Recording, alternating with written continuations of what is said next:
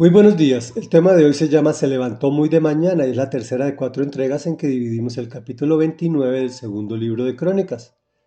Estamos leyendo sobre el rey Ezequías, hijo del nefasto rey Acaz, pero que hizo lo que agrada a Dios.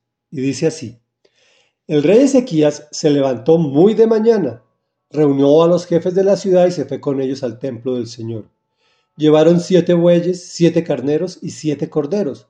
Además, como ofrenda por el pecado del reino, del santuario y de Judá, llevaron siete machos cabríos. El rey ordenó a los sacerdotes descendientes de Aarón que los ofrecieran en holocausto sobre el altar del Señor. Los sacerdotes mataron los toros, recogieron la sangre y la rociaron sobre el altar. Luego mataron los carneros y rociaron la sangre sobre el altar. Después mataron los corderos y rociaron la sangre sobre el altar. Finalmente, a los machos cabríos de la ofrenda por el pecado los llevaron y los colocaron delante del rey y de la asamblea, para que pusieran las manos sobre ellos. Luego los mataron y rociaron la sangre sobre el altar como una ofrenda por el pecado de todo Israel. Pues el rey había ordenado que el holocausto y el sacrificio por el pecado se ofreciera por todo Israel. Ezequías instaló también a los levitas en el templo del Señor, con música de címbalos, arpas y liras, tal como lo había ordenado David, Natán el profeta y Gad el vidente del rey. Este mandato lo dio el Señor por medio de sus profetas. Los levitas estaban de pie con los instrumentos musicales de David y los sacerdotes con las trompetas.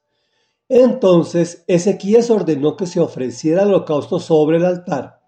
En cuanto comenzó el holocausto, comenzaron también los cantos al Señor y el toque de trompetas acompañados de los instrumentos musicales de David, rey de Israel.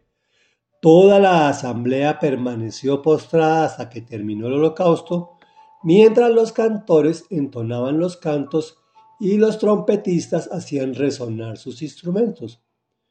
Cuando terminaron de ofrecer el holocausto, el rey y todos los que estaban con él se postraron para adorar al Señor. El rey Ezequías y los jefes les ordenaron a los levitas que cantaran al Señor las alabanzas que David y Asaf, el vidente, habían compuesto.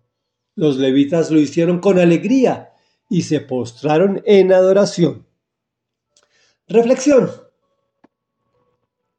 El rey Ezequías tenía como prioridad servir al Señor. Muy de mañana se levantaba o se levantó y llevó a los personajes más importantes del pueblo junto con sacerdotes y levitas. También conocía la ley de Dios, que envió a través de Moisés pues es prácticamente quien dirige el servicio. Pero él no podía practicarlo, pues era exclusivo de los sacerdotes y levitas descendientes de Aarón, quienes mataban a un inocente animal sin defecto aparente y su sangre era derramada y esparcida como ofrenda por el pecado individual y colectivo. Tocaba hacerlo diariamente, pues su efecto era pasajero. Hoy no nos toca hacer esto, pues ya el mismo Jesucristo, es decir, el mismo Dios, se encarnó en una virgen.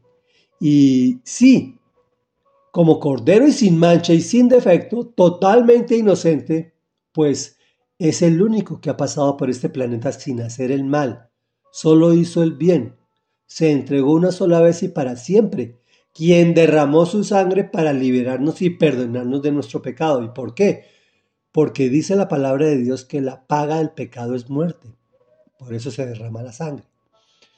Como podemos ver, los levitas con instrumentos musicales y los sacerdotes con alegría, con trompetas, adoraban al Señor.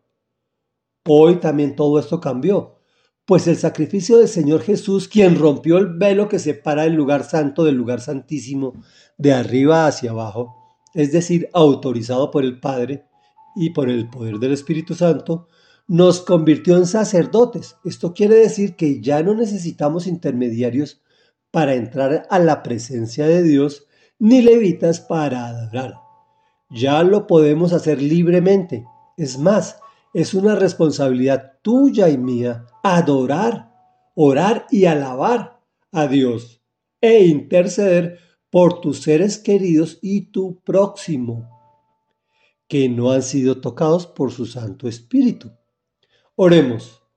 Padre nuestro que estás en el cielo, santificado sea tu nombre. Hoy venimos a ti, Señor, porque reconocemos que hemos pecado y que hemos hecho lo malo delante de tus ojos. Sabiendo que tu Hijo Jesucristo, que es Dios en sí mismo, que es el camino al Padre, que es la verdad y que es quien nos da la vida eterna, abrió un camino para nosotros pecadores, porque ofreció su sangre una vez y para siempre para pagar por nuestro pecado de hoy, de ayer y de mañana. Gracias Señor por ese sacrificio eterno. Sabemos que fue un sacrificio que se pagó con sangre para liberarnos de nuestro pecado y permitirnos llegar a ti como lo estamos llegando en este momento, a tu presencia libremente, Señor. Danos fortaleza, entendimiento, sabiduría, discernimiento, Señor, para hacer lo que nos toca hacer, que es venir ante tu presencia, Señor, orar, alabar, glorificar tu nombre santo e interceder por el pecado de nuestros seres queridos, de nuestro pueblo y de toda la humanidad. Y es en el nombre de Cristo Jesús, quien sí pagó el precio, por quien oramos. Amén y amén.